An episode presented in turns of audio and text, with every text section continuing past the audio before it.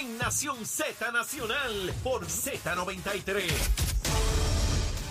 Buenos días Puerto Rico, soy Emanuel Pacheco Rivera informando para Nación Z Nacional en los titulares. La senadora nuevo progresista Nitza Morán radicó un proyecto que busca que toda persona que se resista o niegue a hacerse una prueba de alcohol o drogas cuando sea detenida por la policía en aparente estado de embriaguez o conducta negligente recibirá una multa de 3 mil dólares. En otras notas, una parte del techo del tercer piso del Capitolio, justo al frente de la oficina de la representante del Partido Popular Democrático, Lidia Méndez Silva, quedó desprendida luego de las torrenciales lluvias que se experimentaron en la zona metropolitana la noche del viernes. Por último, el Departamento de Educación apenas ha comenzado construcciones en tres escuelas desde que en 2020 la Agencia Federal para el Manejo de Emergencias asignó 2 mil millones de dólares para cubrir daños relacionados con el paso del huracán María. Hasta aquí los titulares, les informó Emanuel Pacheco Rivera. Yo les espero en mi próxima intervención aquí en Nación Z, que usted sintoniza a través de la emisora nacional de la salsa Z93. Es Leo Díaz. que venimos bajando, mire, chévere, aceleradamente. Na- Nación Z Nacional por la Z. Comenzando, comenzando nuestra última media hora aquí. Esto se va muy rápido, mis amigos, a través de Z93, la emisora nacional de la salsa, la aplicación La Música y nuestra página de Facebook de Nación Z. Ustedes saben que el sábado estuvimos por allá en Morovi, Yorocovi. Mire, eh, pasándola bien un chichorreo de Z93 con Nación Z y Nación Z Nacional. Mientras nosotros estábamos en esos juntes, en Boston estaba Cristian Sobrino. Y me dice que había un barbecue tremendo por allá. Después de esas altas que él se dio allá y la que nosotros nos dimos acá, ¿qué hay de almuerzo hoy? Bueno, yo creo que el. No sé, fíjate, no sé si esta es repetida, pero me voy a arriesgar. Dale, Eh, un fricase de conejo. a mí me encanta. Un fricase de no- conejo con arroz blanco, obviamente para mojarlo. Seguro. Un aguacate por el lado. Uh, Si les gustan los tostones, pues chévere. Yo, yo con eso nada más, yo con el fricase, el arroz blanco y un aguacate por el lado, yo estoy me sólido. encanta, a mí me encanta el conejo. Hay gente que no lo. A mi esposa no le gusta el conejo. Y no, no, conejo no. Y tampoco el cabro. A mí el cabro y conejo. Ah, no, el cabrón a mí me encanta, sí, definitivamente. Pero el conejito conejo. no hoy tengo ganas de un conejito. Conejito Y hay un restaurante que tú y yo vamos que yo creo que no lo hacen. Seguro que sí. Si se lo pedimos ahora. Oh, sin duda que lo hace. Seguro que sí, bien chévere con arrocito blanco. Mi hermano, un aguacatista. El aguacate que es orilla. mi. Sí, Tengo un vecino allí que tiene aguacate para regalarle a todo Puerto que Rico. los venda. Pues fíjate, no Hay sé que si hacer dinero siempre. Siempre. Siempre. Si es, si es bueno, es bueno por chavo. si es bueno. Es bueno por chavo, Ah, no, exacto. ese no lo sabía. ese Eso no lo sabía. sí, sí. Mira, este. Te iba a hablar. Adiós, espérate, espérate. Que me iba a quedar yo. Espérate. Chacho, nos va a que me dar. a te- tenía los ojos que te iba a dar una Mira, pedra mira, si tú no lo Pues dejabas. Me- eso, a eso dar bajarlo a capela está Chacho, duro. te dan una Dale, pedra. Ahí está. Mira, yo, yo sabía que estaba como medio atragantado. Se me Seguro, está abogado ahí, chico. Yo estaba abajo. mirando. Ya, estaba en el chico, buche, está- el buche. eso está mal. Ya lo bajé, ya lo bajé. Ya, ya está al otro lado. Eh, ¿Qué te pareció la actividad de Tommy y los senadores? Pues yo la pude ver por video en internet, no la, Ah. no la, yo no estaba allí, estaba viajando, ¿verdad? Mm. Eh, algo que a mí me sorprendió es que en el pasado Sí. siempre yo, he- yo he tenido esta percepción de que hasta incluso internamente, especialmente para la legislatura, hay como que planchas, Así es.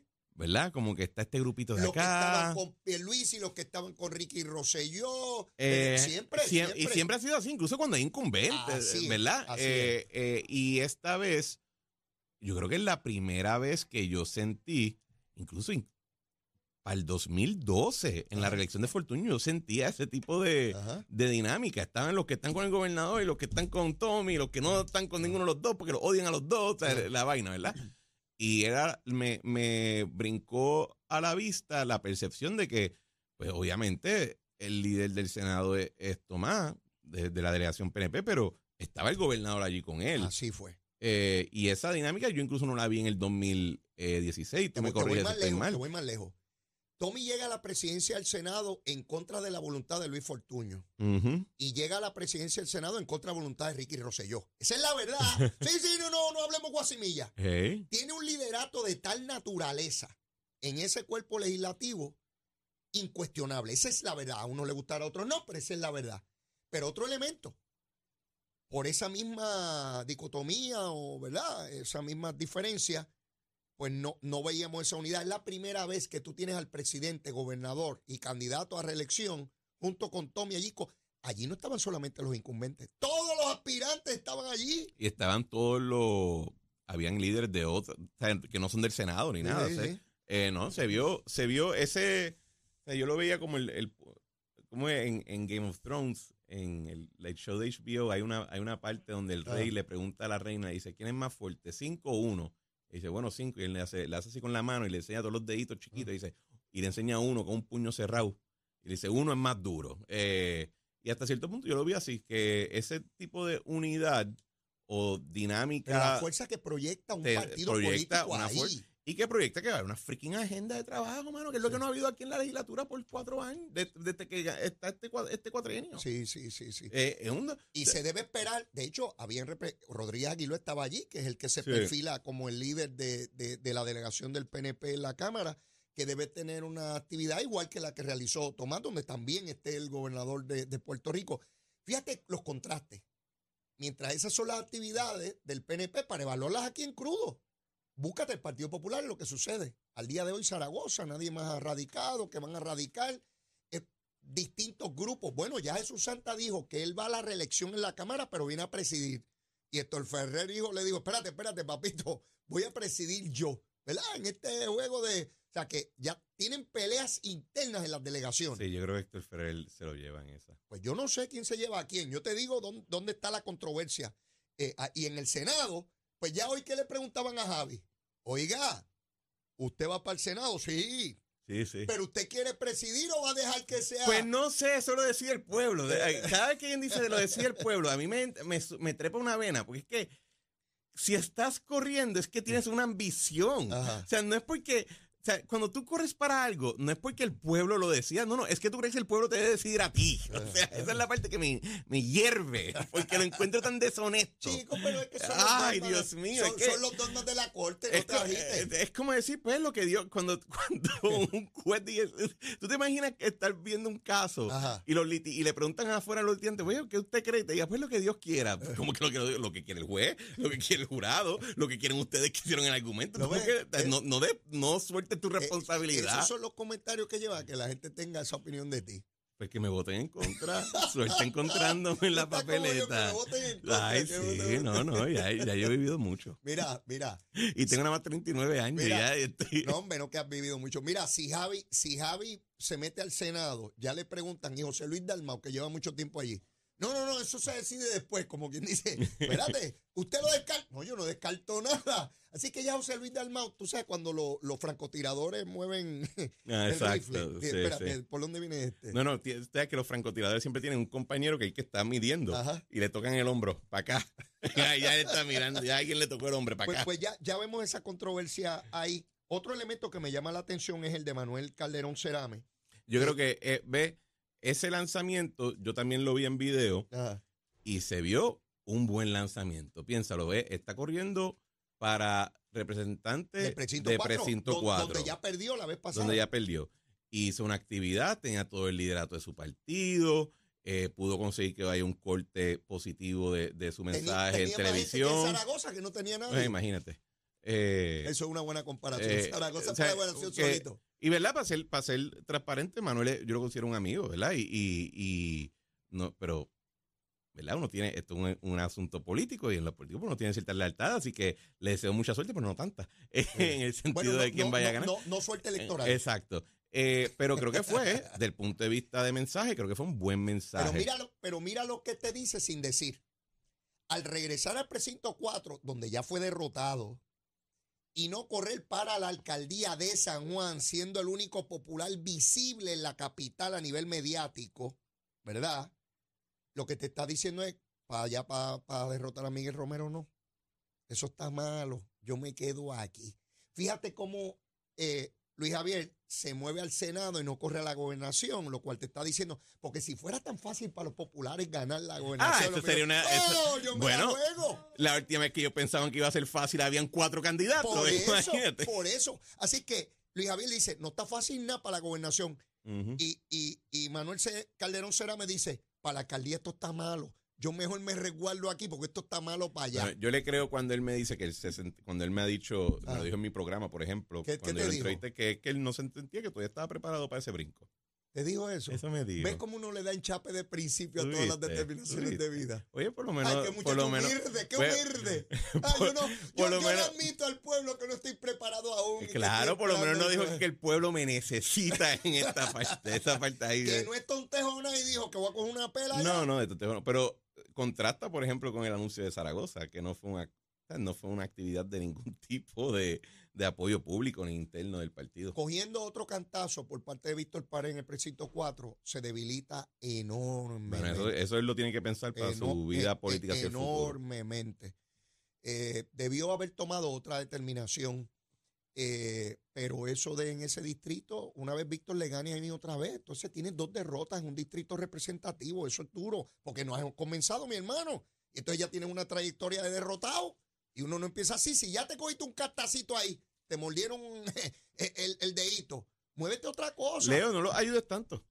¿A quién? Ah, Bueno, yo le buen consejo. Yo sé, yo lo quiero mucho. Yo le No, tengo yo le tengo mucho cariño y mucho aprecio, Pero, pero él es un manganzón ya, él es un No, hombre de un hombre de familia Sí. y él decidió que esa es su ruta y esa es su ambición porque la No, toma. no, ah, no, eso yo estoy claro. Cada cual decide en qué mangle se mete. Yo, yo no me meto en los mangles de nadie. Cada cual, si usted quiere meter al mangle, métase al mangle. ¿Sabes? Mira, Pedro Rosselló me dijo a mí una vez que cuando le comunicó a su papá que iba a meterse a la política, el papá de Pedro era psiquiatra.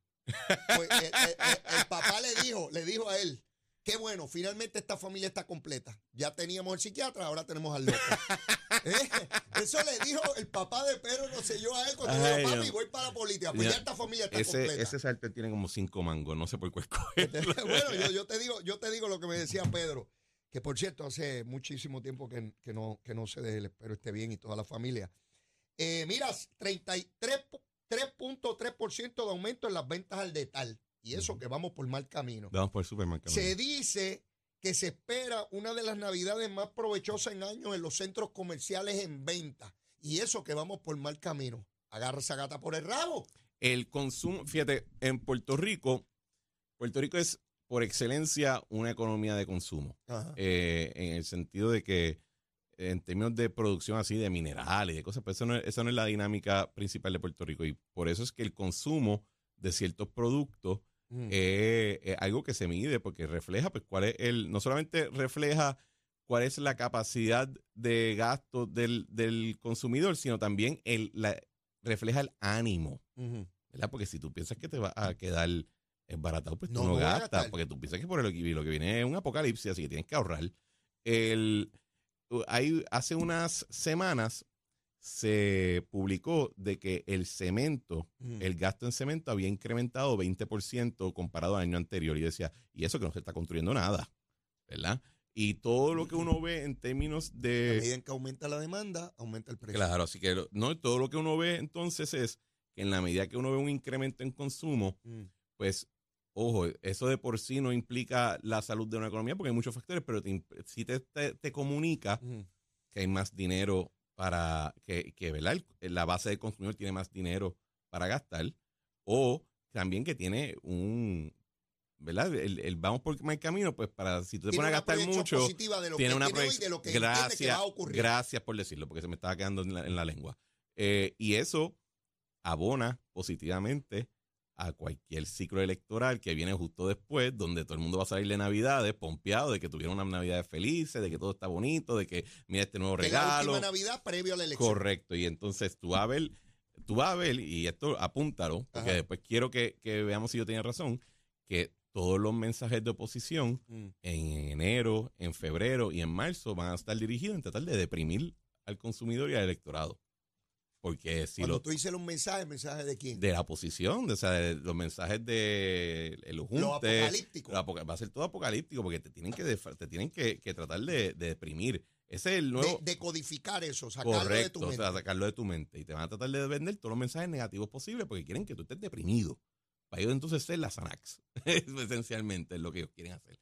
Y, y uno lo ve y hay un montón de reglones, por ejemplo, también el otro otro data interesante que salió un aumento de 34% en las personas que están usando los ferries para Culebra y para Vieques.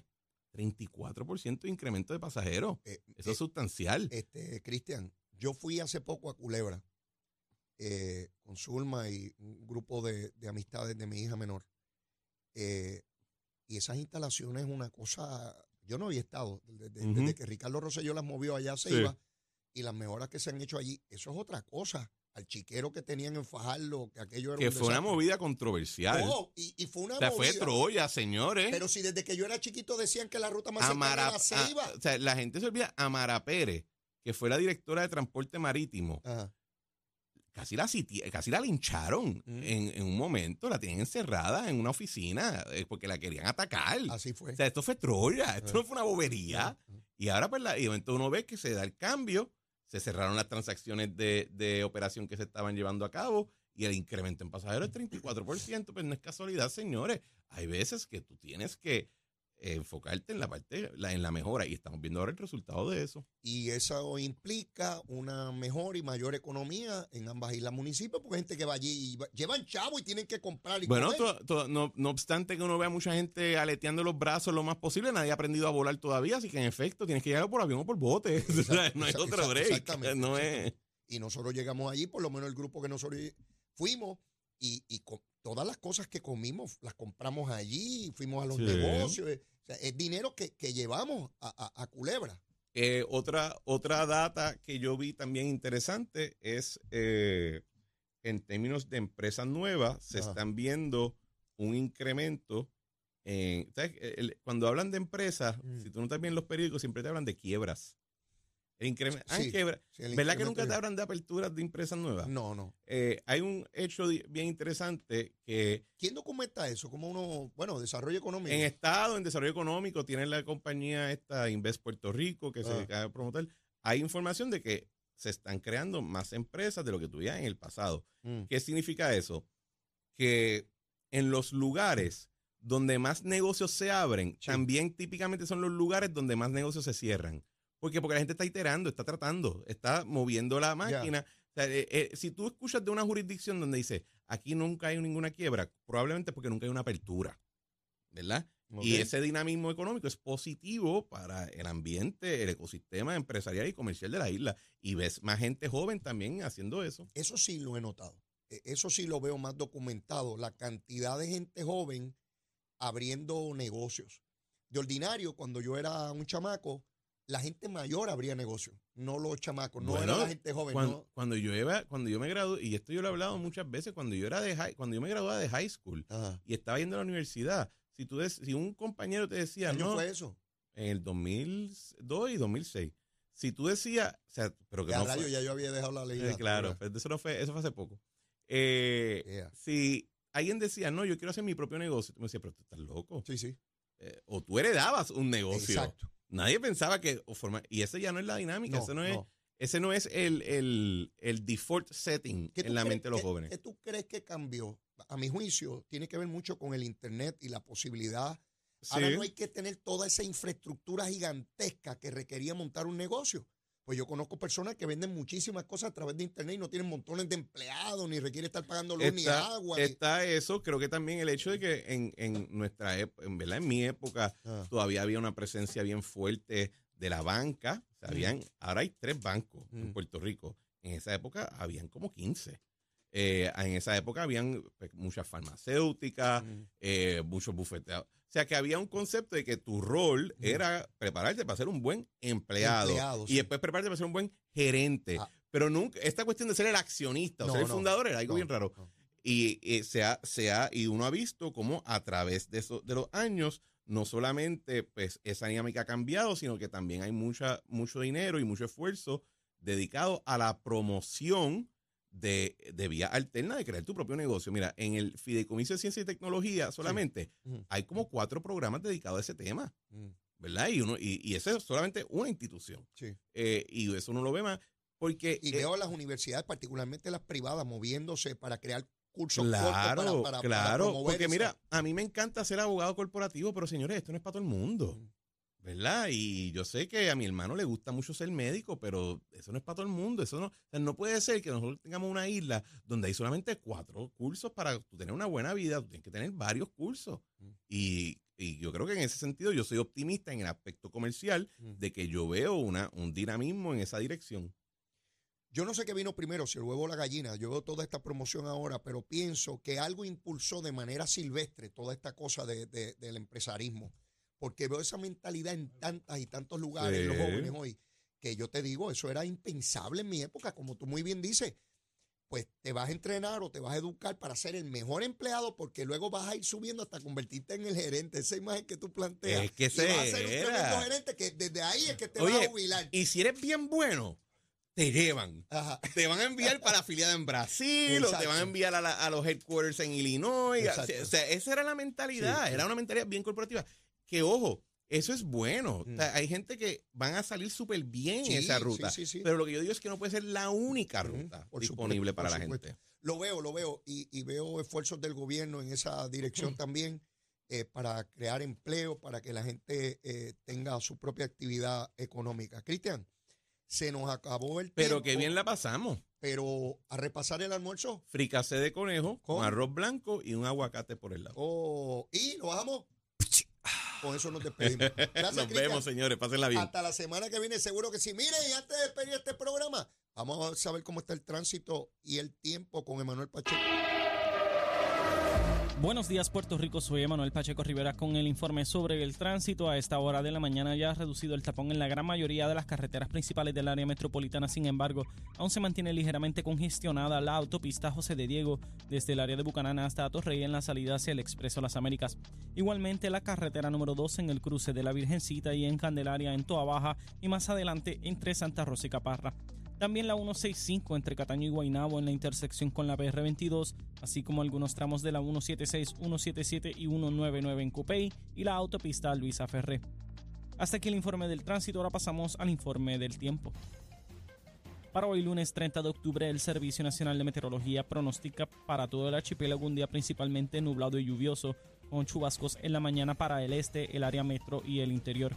Además, en la tarde se esperan aguaceros pasajeros y tronadas en el área metropolitana, el norte, el interior, el sur y el oeste.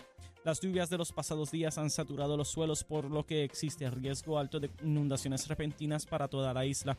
Los vientos estarán del sureste de 5 a 8 millas por hora con algunas ráfagas de hasta 20 millas por hora y las temperaturas máximas estarán en los bajos 80 grados en las zonas montañosas y los medios a altos 80 grados en las zonas urbanas y costeras.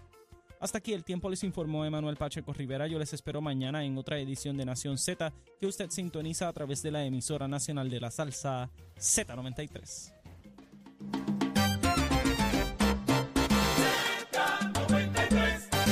Bueno, el gobernador de Puerto Rico declaró en estado de emergencia los municipios de San Juan, Guaynabo y Loíza debido a las lluvias históricas del pasado viernes. Mucho cuidado que todavía hay humedad en la zona. No se tira a cruzar río ni, ni quebrada ni cosa, que está peligroso el asunto.